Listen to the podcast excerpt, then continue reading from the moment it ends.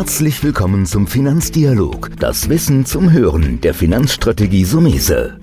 Vermögensaufbau und nachhaltige Strategien zur Geldanlage, das sind unsere Themen. Sie erhalten tiefe Einblicke und wertvolle Insider-Tipps. Schön, dass Sie dabei sind.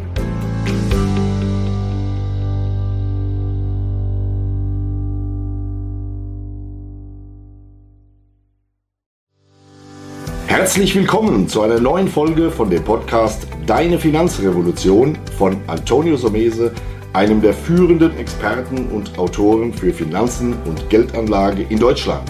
Erfahre echte Erfolgsanleitungen für mehr Rendite und Sicherheit mit deiner Geldanlage. Live aus der Praxis. Viel Freude beim Zuhören, Lernen und Umsetzen. Denn jetzt ist die Zeit gekommen für deine Finanzrevolution. Heute bei mir im Podcast Dennis Mertens, Deutschlandchef von Fiera Capital. Herzlich willkommen, Herr Mertes. Ja, ganz lieben Dank, Herr Sumese. Hallo. Bevor wir uns einem spannenden Thema, das wir heute haben, Frontier Markets widmen, würde mich erstmal interessieren, vielleicht ein paar Sätze, wer ist Fiera Capital? Ja, sehr gerne. Ähm, Fiera ist kanadisch und äh, wir verwalten aktuell um die 130 Milliarden an Assets. Ähm, darunter knapp äh, 10 Milliarden in Alternatives, also in Infrastrukturinvestments, aber ein Großteil der Assets halt in Emerging Markets, aber auch in der entwickelten Welt. Ähm, und in das Thema äh, Emerging Markets spielt ja dann auch das heutige Thema Frontiermärkte, wo wir aktuell um die 600 Millionen ähm, verwalten. Mhm. Gehen wir dann direkt rein, weil das Thema Frontier Markets ist ein sehr spannendes Thema. Vielleicht erstmal eine Definition. Wie muss man Emerging Markets, Frontier Markets, wie kann man sowas abgrenzen? Ja, genau, das ist gleich die, die wichtigste Frage zu Anfang, weil das ist gar nicht so leicht. Ähm, wie grenzt man hier ab? Es gibt mehrere Möglichkeiten. Äh, gängig wäre es zu sagen, okay, wir haben MSCI, also den Index-Provider, äh, die haben aktuell 25 ähm, Developed Markets ähm, deklariert, dann 25 Emerging Markets und all das, was übrig bleibt, ist das theoretische Universum. Ähm, da kommt es dann auf jeden Fondsmanager darauf an, wie sieht er das Ganze, ähm, welche Länder mag er. Für uns bleiben dann am Ende um die 45 Länder übrig, in die wir investieren äh, könnten. Ähm, vielleicht hier noch ein Wort. Ähm, in der Vergangenheit, gerade wenn man über Emerging Markets gesprochen hat, hat man immer gesagt, das sind die ja, abgehängteren Länder, die Länder, die sich entwickeln, ist vielleicht richtiger.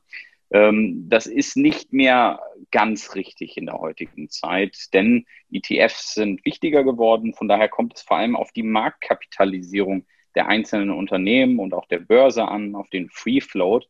Äh, von daher hat man dann die witzige Situation, dass man ein Land wie Saudi-Arabien bis vor kurzem in Frontier Index mit hatte, ähm, aber auch ein Land wie Argentinien oder Vietnam oder ganz aktuell auch Kuwait, wo man ja vielleicht sogar sagen würde, das ist eher ein reiches Land, Kuwait. Trotzdem war die Börse bisher eher ja, zurückgeblieben, sie war nicht geöffnet. Ähm, das gleiche gilt für Saudi-Arabien. Und somit muss der Grund nicht immer sein, dass es ein armes Land ist oder sich ein entwickeltes Land, sondern es kann auch rein auf die ähm, ja, Indexkonditionen ähm, zurück, äh, zurück zu beziehen sein. Mhm. Frontier Markets heißt ja an der Grenze stehen, zu, ich sage jetzt mal zum nächsten Wachstumsschritt. Ähm, mhm. Ein paar Beispiele haben Sie schon genannt, vielleicht da noch ein bisschen tiefer mal rein. Ähm, vielleicht noch ein paar mehr Beispiele, was Frontierländer sind. Und explizit habt ihr, glaube ich, Vietnam momentan stärker gewichtet. Warum das? Ja, genau richtig. Vielleicht nochmal auf die, die Eingangsaussage. Ähm, eben kann es aber auch so sein, dass die Märkte schwächer wachsen, ähm, schon entwickeltes Länderwachstum haben. Nehmen wir wieder Kuwait oder Saudi-Arabien. Ähm, hier ist es wirklich nur die Börse, die bisher hinterhergeringt hat. Also nicht äh, das BIP des Landes, was schwach ist, sondern wirklich die Börsenentwicklung. Ähm, aber wenn Sie dann natürlich auf das große, weite Feld der Frontiermärkte gucken, haben Sie äh, den Kontinent Afrika mit vielen, vielen Ländern vertreten, Nigeria ähm, oder auch Kenia, ähm, wo wir aktuell eher, ich sag's mal salopp, die Finger von lassen. Ähm, weitere Beispiele sind Länder wie Vietnam, was Sie auch äh, eingangs erwähnten, wo wir tatsächlich ähm, aktuell unser größtes Gewicht haben. Und hier haben Sie ja so ein typisches Frontier-Beispiel, eben genau das. Sie haben bisher keinen so stark keine so stark entwickelte Volkswirtschaft. Sie haben unheimlich viel Aufholbedarf. Ähm, in diesem Sonderfall ist es aber auch so, ähm, dass die Börse bisher relativ eng war. Zugänglich ja, aber nicht alle Bereiche. Und ähm, da gibt es die sogenannten ausländerbeschränkten Titel, die für uns in Zukunft eine größere Rolle spielen. Ähm, weitere Beispiele wie aus Europa mal äh, wäre zum Beispiel Rumänien, ähm, was auch ein Frontier-Market ist. Mhm. Jetzt ist es so, da hat man ja im Grunde es schon ein bisschen schwerer, eine Auswahl zu treffen. Ich denke mal, ihr schickt wahrscheinlich euer Management oder wer ist da ein Fondsmanager ein Bekannter? Ihr habt da, glaube ich, einen ganz Bekannten. Wie arbeitet der und schickt ihr den denn auch raus in die einzelnen Länder? ja, der, der muss sogar raus und äh, das will er auch. Ähm, das ist bei uns der Stefan Böttcher. Der Stefan, der hat den ersten Osteuropa-Fonds bei Flemings äh, damals gemanagt macht also jetzt seit knapp 30 Jahren nichts anderes als sich öffnende Märkte. Ähm, und äh, ja, um es mal mit einem Beispiel ähm, aufzuzeigen, Sie können hier halt nicht einfach Bloomberg aufmachen und sich die Bilanzzahlen von jedem Unternehmen an der Börse runterziehen. Und wo, wo würden Sie da als erstes gucken? Ich meine, wenn man auf den DAX guckt, dann weiß man grob, was macht welches Unternehmen.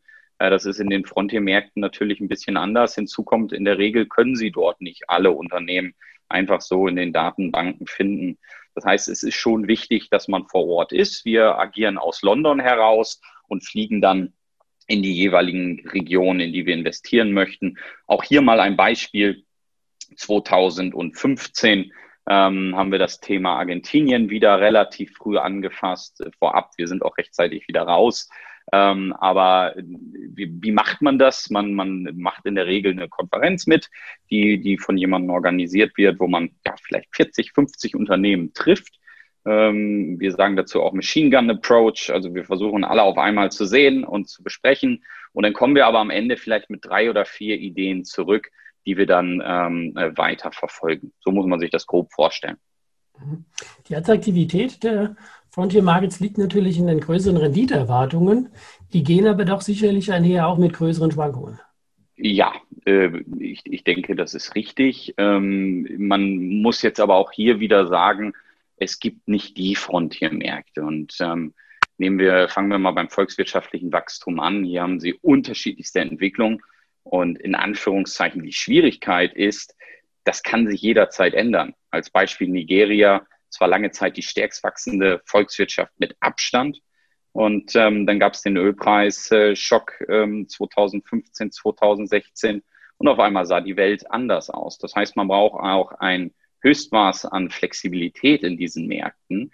Grundsätzlich ist aber genau das ähm, Wachstumserwartung das, was wir von den Frontiermärkten erwarten. Stärkeres Wachstum. Deshalb möchten wir hier investieren, weil wir glauben, dass natürlich auch die Unternehmen vor Ort dann die Chance haben, stärker zu wachsen. Und genau das ist ja dann auch der Grund, warum unsere Autobauer immer vermehrter in Emerging und Frontier-Märkte vordringen, um zu wachsen.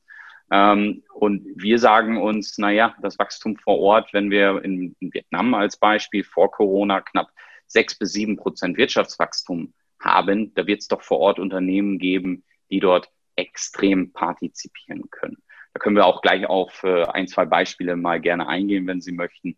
Ähm, das ist Punkt eins. Und, und warum noch? Weil ich glaube, das ist ganz wichtig. Sie haben ja als Fondsmanager wirklich die Möglichkeit, ähm, Alpha zu generieren, Mehrwert zu generieren. Sie finden hier Perlen, ähm, weil diese Märkte unteranalysiert sind. Und warum sind diese Märkte unteranalysiert? Sie sind ja nun eigentlich attraktiv. Der Grund ist, sie sind in der Regel ein wenig ähm, weniger liquide, sprich ähm, die großen institutionellen trauen sich da nicht so ganz ran.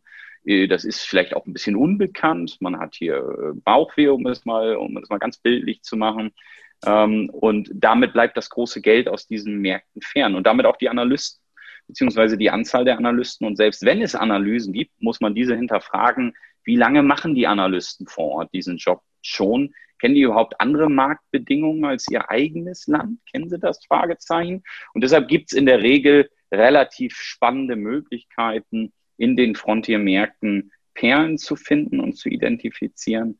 Und ich denke, diese beiden Punkte gepaart miteinander, vielleicht sind es sogar drei Punkte, wenn man, ähm, das sind aktuell zehn Prozent ausländische Investoren, die man hier hat, also wenig Analysen, wenig Ausländer und im dritten zumindest mal die Vermutung und die Erwartung, dass diese Märkte stärker steigen. Das ist für uns so dieses Gesamtpaket Frontier-Märkte. Normalerweise stelle ich ja oft die Frage, worauf muss ein Privatanleger achten, wenn er in den Markt geht oder in den Marktsegment.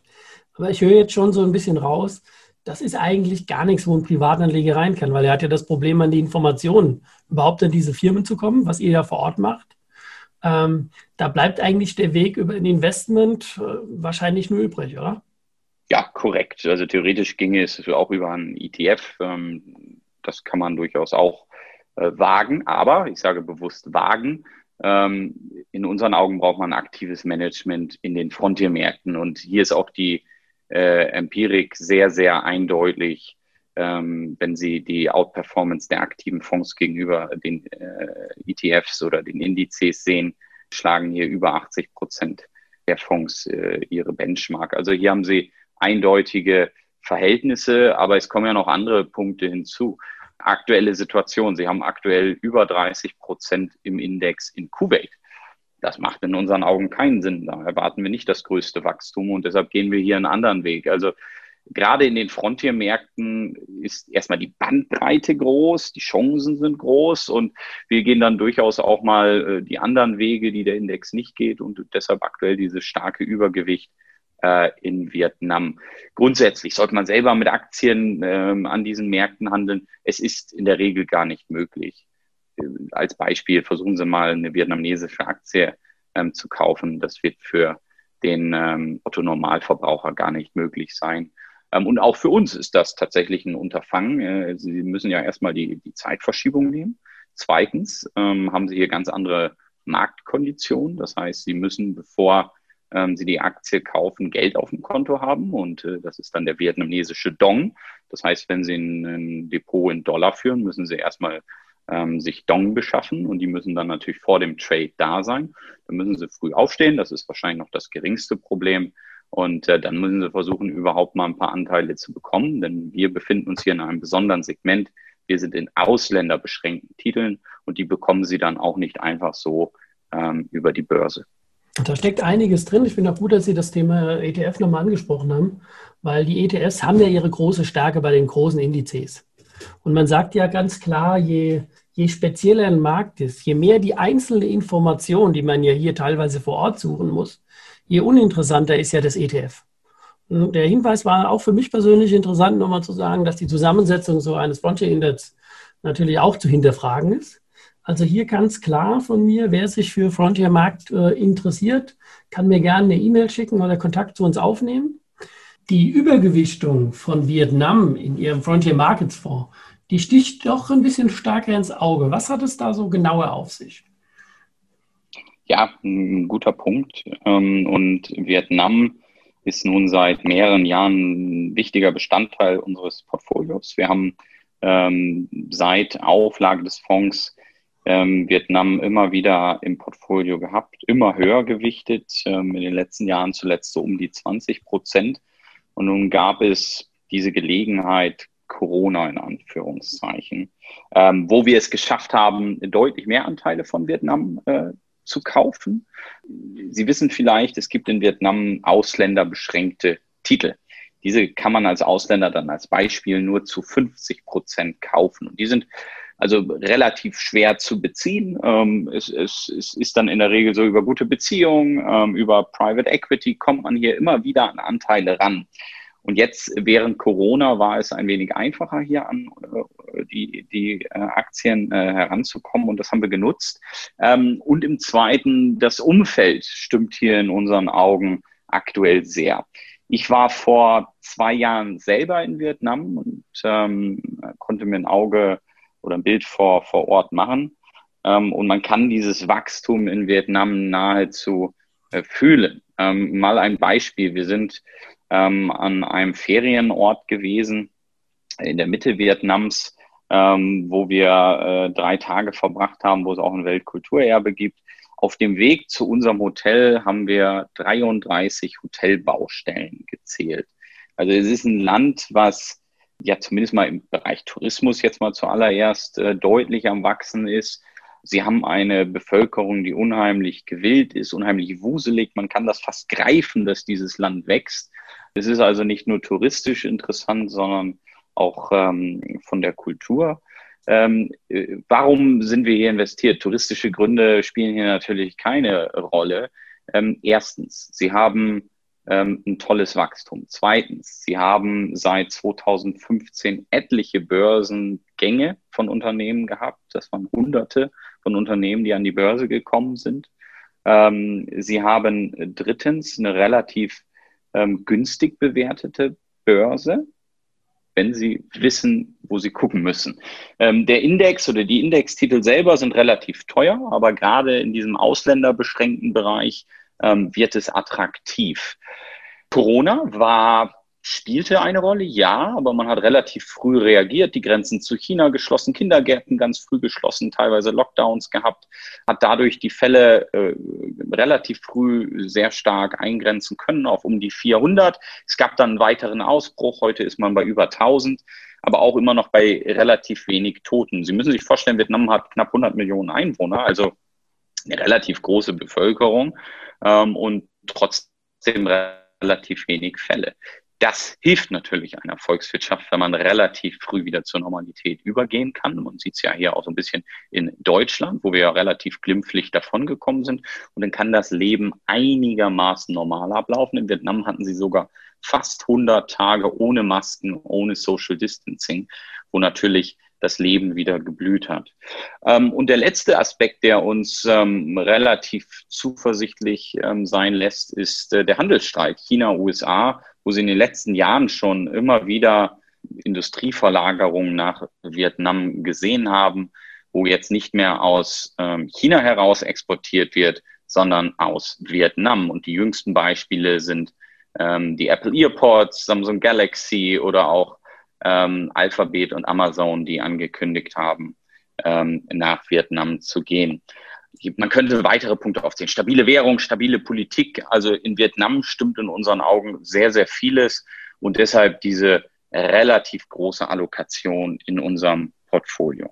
Ja, da steckt doch einiges drin. Sicherlich super spannend, auch die Beispiele mit der prosperierenden Immobilienwirtschaft. Gibt es noch etwas, wo Sie sagen, Herr Manns, worauf man vielleicht bei der Auswahl eines Frontier Markets Fonds. Ich meine, bei euch ist es relativ einfach. Ihr habt natürlich mit Stefan Böttcher, ja, muss man fast sagen, eine Ikone, der schon lange dabei ist. Ja, das ist richtig. Ähm, ist das Grund genug? In meinen Augen nein. Ähm, äh, warum? Ähm, nehmen Sie mal an, Sie hätten ein großes Haus. Sie hätten hier einen ähnlich erfolgreichen Fondsmanager. Ein großes Haus hat einen Antrieb. Es möchte größer werden. Ähm, das heißt, wenn hier das Frontier-Segment aufgemacht werden würde, würde man das nur genehmigen, wenn man ein, zwei, drei Milliarden in diesem Bereich ähm, holt. Äh, das sehen wir ein bisschen anders und, und deshalb schränke ich das ein. Also es ist gut, jemanden zu haben mit viel Erfahrung. Es ist aber auch wichtig, dass die Rahmenbedingungen stimmen, dass eben der Fondsmanager wie bei uns sagen kann, wir schließen den Fonds zum Beispiel ab 500 Millionen, um eben nicht dem Index zu folgen, weil das ist vielleicht ein Punkt, den ich gerade nicht so deutlich gemacht habe. Der Index hat natürlich ein Ziel, möglichst liquide Titel zu kaufen. Aber sind das immer die besten? Also weil der ETF muss ja diesen Index nachbilden können. Stellen Sie sich vor, es kommen fünf bis zehn Milliarden äh, in das ETF und äh, die Titel dahinter sind gar nicht liquide genug. Da haben Sie eine extreme Marktverzerrung beziehungsweise Indexverzerrung in diesem Fall. Das heißt, Sie hätten äh, wirklich Schwierigkeiten, das Ganze zu kopieren. Und für uns ist es wichtig zu sagen, wir möchten ja natürlich liquide Titel haben, aber wir brauchen nicht die größten, weil wir unser Volumen begrenzt haben. Wir können auch mal ähm, die Dinge ausprobieren, die nicht im Index sind und hier investieren. Das ist so ein bisschen unser Ansatz. Wir sind ein bisschen freier, deutlich aktiver. Ähm, und ja, es ist wichtig, jemanden mit Erfahrung zu haben. Ähm, es kommt aber auf, äh, auch auf die Rahmenbedingungen an. Ja, das ist doch ein gutes Fazit, weil diese Besonderheiten, dass hier vielleicht sogar mal ein kleineres Vorvolumen äh, in der Nase vorne haben kann oder interessanter ist. Ähm, haben wir auch schon erlebt, dass einzelne Fonds in dem Bereich mal geschlossen, aber dann natürlich auch wieder geöffnet sind.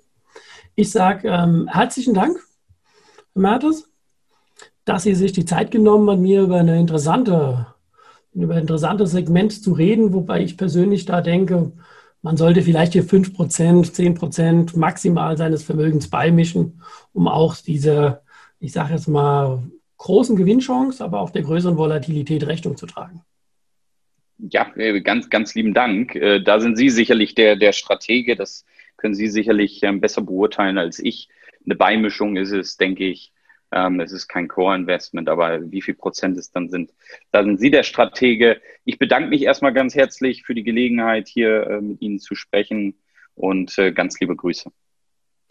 Ja, vielen Dank nochmal und alles Gute nach Frankfurt. Vielen Dank, dass du heute wieder dabei warst. Wenn dir gefallen hat, was du heute gehört hast, dann war das nur die Kostprobe. Wenn du wissen willst, wie du dein Geld sicher und rentabel anlegen kannst, dann besuche jetzt www.somese.de-bewerbung und bewerb dich für ein Strategiegespräch. In diesem kostenlosen Erstgespräch wird eine individuelle Strategie für dich erstellt. Du lernst, wie du deine Finanzen endlich richtig ordnest, dein Geld strategisch sinnvoll investierst und finanzielle Sicherheit im Leben aufbaust. Vergiss eine Sache bitte nicht. Dein Vermögen vermehrt sich nicht von alleine.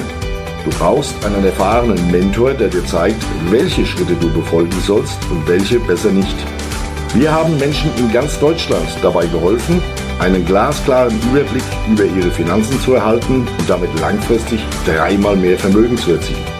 Wenn du wissen willst, ob du dafür geeignet bist, dann bewirb dich jetzt unter www.somese.de-bewerbung. Das war der Finanzdialog, das Wissen zum Hören der Finanzstrategie Sumese. Natürlich ist dieser Podcast keine Anlageempfehlung. Denn jede Anlageentscheidung muss individuell getroffen werden. Idealerweise ist sie Teil einer ganzheitlichen Strategie, die exakt zu Ihnen passt. Dazu müssten wir uns persönlich kennenlernen.